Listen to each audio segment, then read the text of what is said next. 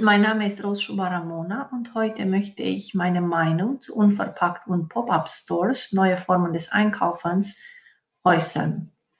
Die Art und Weise, wie wir heute einkaufen, hat sich tatsächlich in den letzten Jahren sehr, sehr viel verändert.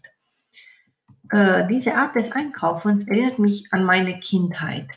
Ich kann mich noch ganz genau erinnern, als Kind ging ich in den sogenannten Tante Emma Laden mit der eigenen Stofftüte, mit der Milchkanne, mit Gläsern, mit eigenen Behältern oder Tüten, um verschiedene Produkte zu kaufen.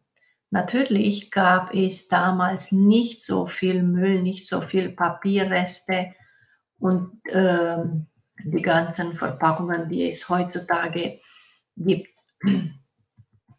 Ich finde, dass es ähm, sehr interessant ist, diese Art des Einkaufens. Und ähm, was mich in diesem kurzen Text da beeindruckt hat, sind die Holzregale, auf denen man verschiedene Gläser sehen kann mit verschiedenen Nüssen, Keksen, Gewürzen oder Tee.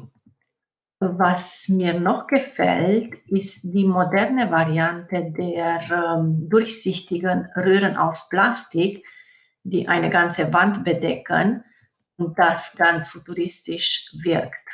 In diesen Behältern befinden sich äh, Nudeln, Reis, Bohnen, Getreideflocken und viele, viele andere Lebensmittel.